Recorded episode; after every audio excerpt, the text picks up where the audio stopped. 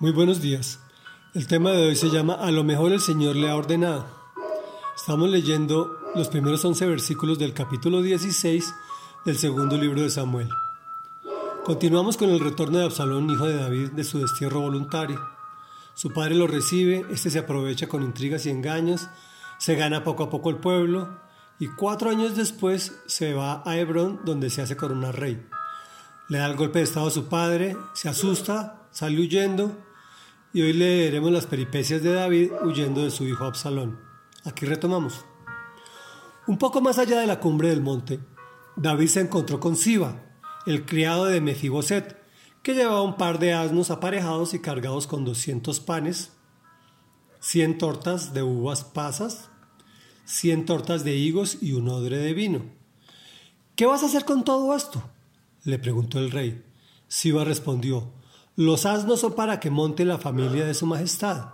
El pan y la fruta son para que coman los soldados y el vino es para que beban los que desfallezcan en el desierto. Entonces el rey le preguntó, ¿dónde está el nieto de tu amo? Se quedó en Jerusalén, respondió Siba. Él se imagina que ahora la nación de Israel le va a devolver el, el reino de su abuelo. Bueno, replicó el rey, todo lo que antes fue de Mefiboset, ahora es tuyo. A sus pies, mi señor y rey, exclamó Siba, que cuente yo siempre con el favor de su majestad. Cuando el rey David llegó a Bahurín, salía de allí un hombre de la familia de Saúl, llamado Simi, hijo de Güera. Este se puso a maldecir y a tirarles piedras a David y a todos sus oficiales a pesar de que las tropas y la Guardia Real rodeaban al rey. En sus insultos, Simi le decía al rey, Largo de aquí, asesino canalla. El Señor te está dando tu merecido por haber masacrado a la familia de Saúl para reinar en su lugar. Por eso el Señor le ha entregado el reino a tu hijo Absalón. Has caído en desgracia porque eres un asesino.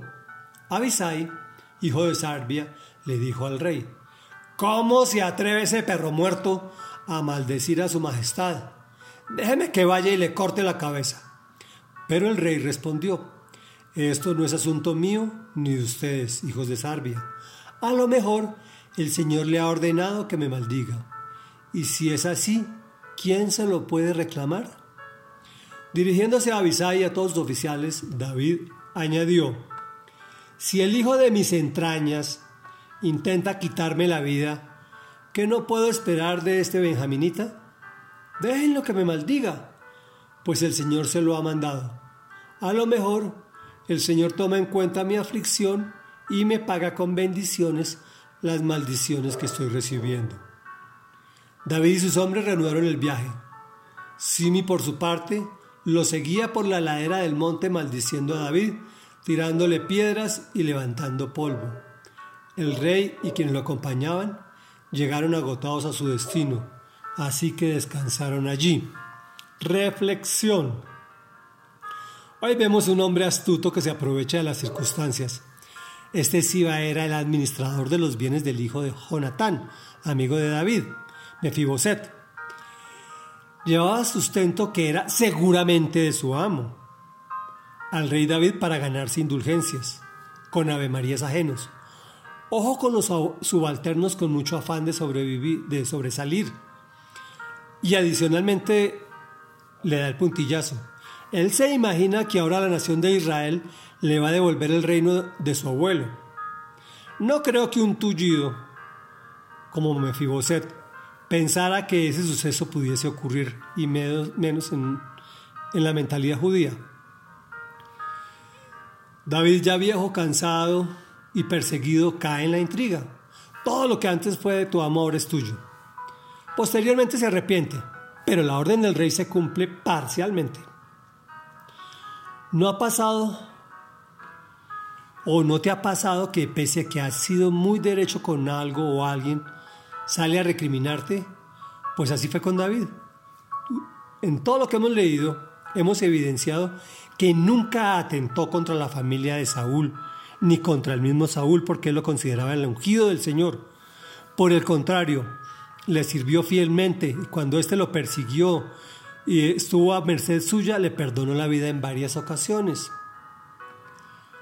Hay muchos simis como este que se ponen a maldecirnos. Perdón, pero no hay nada que hacer. Sin embargo, aunque David allí le perdonó la vida, más adelante se, se retracta y recibe su castigo. Ojo, si tú te defiendes, Dios se aparta y te deja que tú emprendas la batalla. Si tú entregas ese agravio, el Señor se encarga de hacer justicia. No te quede la menor duda. Y estos guaches ni se enteran que injuriar y defamar es pecado. En muchas ocasiones la argumentación es excelente como en este caso. Incluso pensamos que sí, es cierto, y que Dios lo ordenó. Dios es un verdadero amigo tuyo y mío. Luego no pienses eso de Él, que Él va a hacer ese tipo de cosas. El hombre sí estaba muy asustado finalmente. Oremos.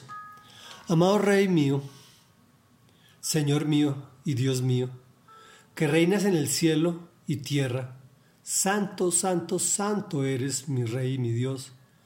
Por favor, líbranos de esos escaladores que se apoyan en nosotros para conseguir sus propósitos. Danos discernimiento para detectarlos pues aunque tú te encargas de ello, a su paso por nuestras vidas terminan haciendo mucho mal. También apártanos de esos difamadores que con su lengua engañosa engañan a todo el mundo en nuestra contra a tal punto que hasta nosotros mismos terminando, terminamos creyendo lo que es falso. Señor, que me quede claro y llene mi mente que tu verdad, Jesús es la verdad Amén y amén.